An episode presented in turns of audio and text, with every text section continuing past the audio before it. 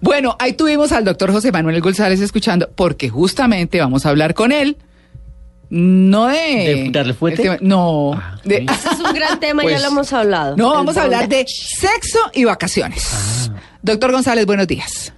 Buenos días, qué gusto estar con ustedes. Bueno, ahí qué pena que lo tuvimos un ratico colgado de la lira porque estábamos hablando de una cosa.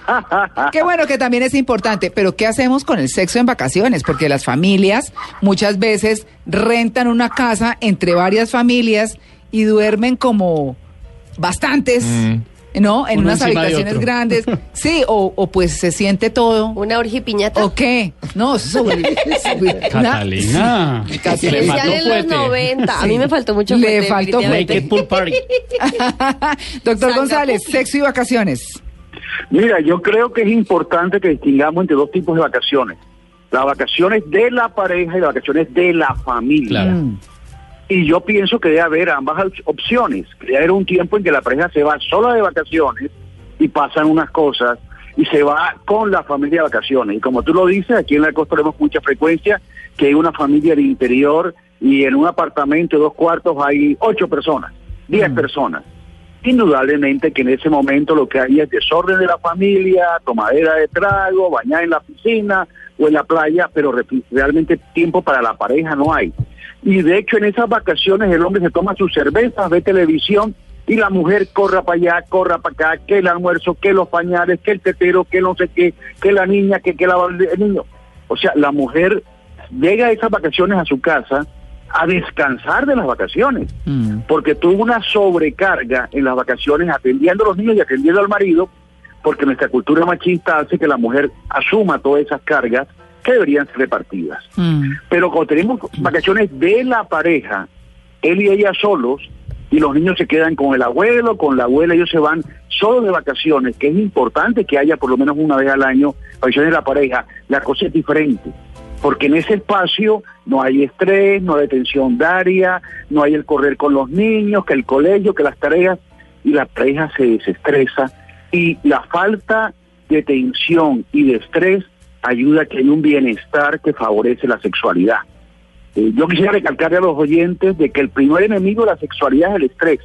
Cualquier estrés que tú tengas por el trabajo, por la mujer, por el marido, por las deudas, todo eso genera cortisol y adrenalina en tu cuerpo y eso hace que haya una poca lubricación vaginal, una poca erección del pene y una poca erección del clítoris. Mejor dicho, En nada. otras palabras, la cosa no funciona bien. La hay cosa estrés. se friega.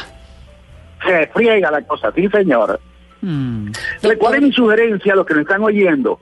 Planeen durante el año una vacación de familia con los niños, excelente, pero también planeen una vacación de la pareja, que puedan ellos ir no solo a algún sitio a desestresarse, a compartir, a intimidar, a fortalecer la llama de la pasión, que es importante para que esos hijos tengan unos padres contentos. Eso no es egoísmo, dice la pareja sola, y esta idea es importante. La pareja que se va a descansar sola está cargando baterías para cuando regrese al hogar ser un papá y una mamá mejor, Sí. alegres, contentos, desestresados, con una actitud positiva que se comunica a los hijos. Doctor, me escribe arroba prima en vacaciones y me dice que si es que si es eh, un poquito excitante que uno sepa que al lado hay alguien que lo puede oír, que si eso le pone un poquito de picante. Una pregunta. Sí, para algunas personas es excitante ser oído o ser visto. Y de hecho, cuando tú vas a un club single, te vas a dar cuenta que hay mucha gente que disfruta que las vean haciendo el amor. La gente que hace el amor en el carro, en una acera, con la posibilidad de que alguien pase y los vea, está jugando con ese miedo. Entonces, estar en un hotel de esos modernos, donde las paredes no son de concreto, sino son de cartoncito pintado, donde se oye lo que pasa en toda situación alrededor, muchas personas disfrutan oyendo eso. Otras se bloquean y les hace daño. Depende de qué tipo de persona sea tu primita. Si a ella le gusta oír, va a disfrutar. Si no le gusta oír, va a sufrir. Las plata, las primas plata por Yo los... no he dicho si son plata o Guevara. Ah, bueno, Ah. entonces... Aclare. Que dejarlas en el anonimato. Doc, que tenga un feliz día. Fue un placer estar con ustedes. Un abrazo. Chao. Hay que tener sexo en las vacaciones y no mandar el sexo a vacaciones. Ah, pero sin duda alguna.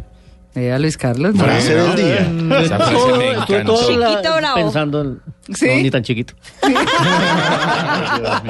9 y 25.